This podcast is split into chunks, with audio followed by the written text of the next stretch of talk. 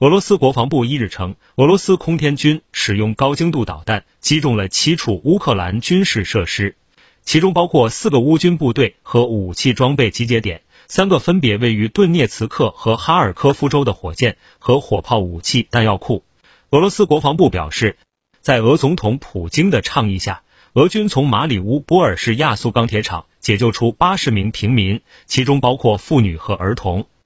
泽连斯基也发布视频称，当天完成了将一百人从亚速钢铁厂撤离的任务。他表示，停火制度将持续两天，二日早上八时将继续从马里乌波尔撤离人员。俄国防部还表示，这些平民被疏散到顿涅茨克的无名村，将在那里过夜，并获得食物和必要的医疗救助。有意愿前往基辅政权控制区域的平民将被移交给联合国和红十字国际委员会代表。